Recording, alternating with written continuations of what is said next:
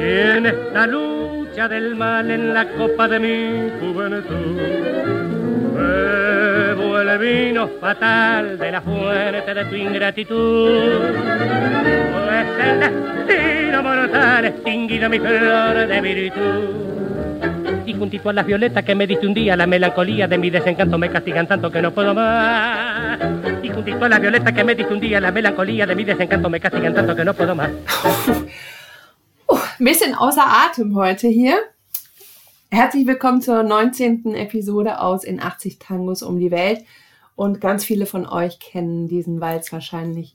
Violettas, den wir heute ganz speziell für unseren Freund Dirk aus Berlin spielen. Den hat er sich nämlich gewünscht als einer unserer Spender, der ein Ticket erworben hat für diese Reise.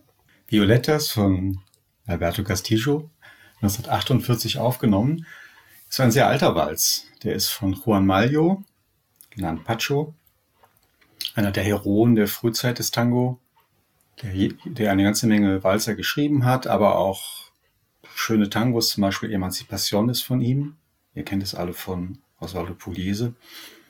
Manche sagen, er hat fast 900 Stücke aufgenommen. Das ist eine ganze Menge für jemanden, der mit 53 Jahren gestorben ist, 1934. Juan Mayo hatte einen sehr lustigen Spitznamen. Der hieß allgemein Pacho.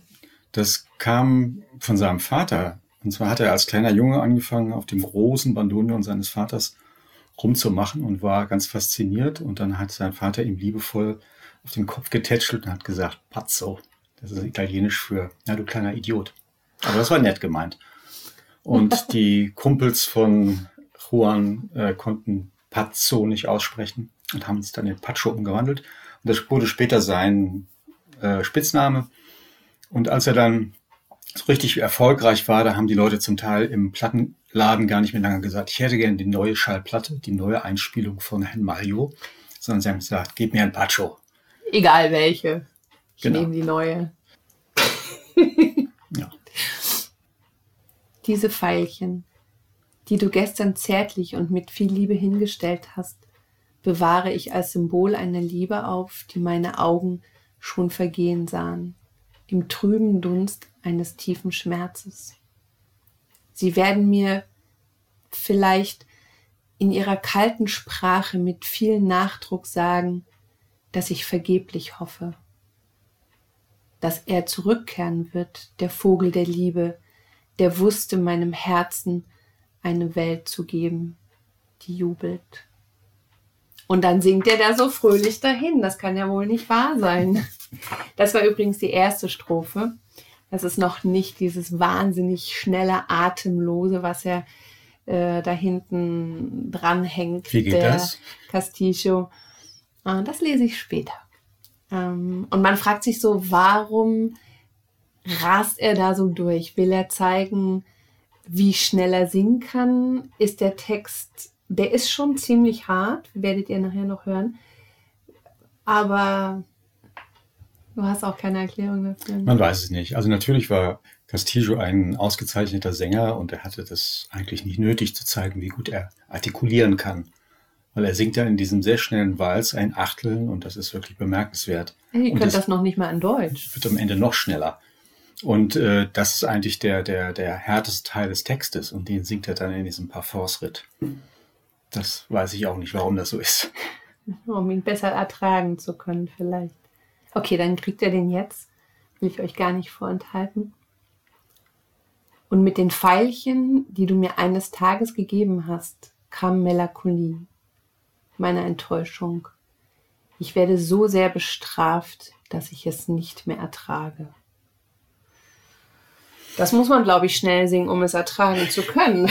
Das ist vielleicht Castillo war Sänger bei Tanturi. Den hatten wir auch schon ganz kurz, bevor Campus kam. Ja, wir haben uns mit Assis Baila el Tango beschäftigt, dem großen Erfolg von Ricardo Tanturi mit Castillo.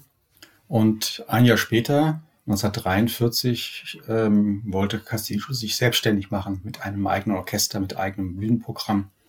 Tanturi sagte nur ganz trocken, Junge, du wirst verhungern. Hat er aber nicht. Hat er nicht. Und beide sind erfolgreich weitergegangen. Äh, äh, Tanturi hat einen tollen neuen Sänger gefunden, Enrique Campos, den werden wir später in einer anderen Episode noch näher kennenlernen. Und Castillo hat eben mit verschiedenen anderen Orchestern große Erfolge gehabt. Das Orchester von 1948 wurde von Enrique Alessio geleitet, einem Bandonionspieler. Große Besetzung, vier Bandonions, vier Geigen, Kontrabass, Klavier. Violettas war ein relativ populärer Walz, nicht der einzige erfolgreiche Walz von Pacho. Er wurde unter anderem von Canaro mit Charlot aufgenommen 1931 und von Ignacio Corsini 1937. Über die Geschichte der Tango-Texte und die Entwicklung über die Jahre und Jahrzehnte werden wir uns in einem anderen Podcast nochmal näher auseinandersetzen. Das war es für heute. Das war unsere 19. Episode aus In 80 Tangos um die Welt. Heute mit Violettas, Alberto Castillo 1948, Musik Juan Maglio, Text Francisco Brancati. Für Dirk heute. Schön, dass ihr uns begleitet habt auf unserer Reise durch Tangos, die uns am Herzen liegen. Und wenn ihr auch einen Tango habt, den ihr gerne mal besprochen haben möchtet in unserem Podcast. Und wenn ihr im Besitz eines Fahrscheines seid. Ja, ihr bräuchtet ein Ticket dafür. Dann schreibt uns gern.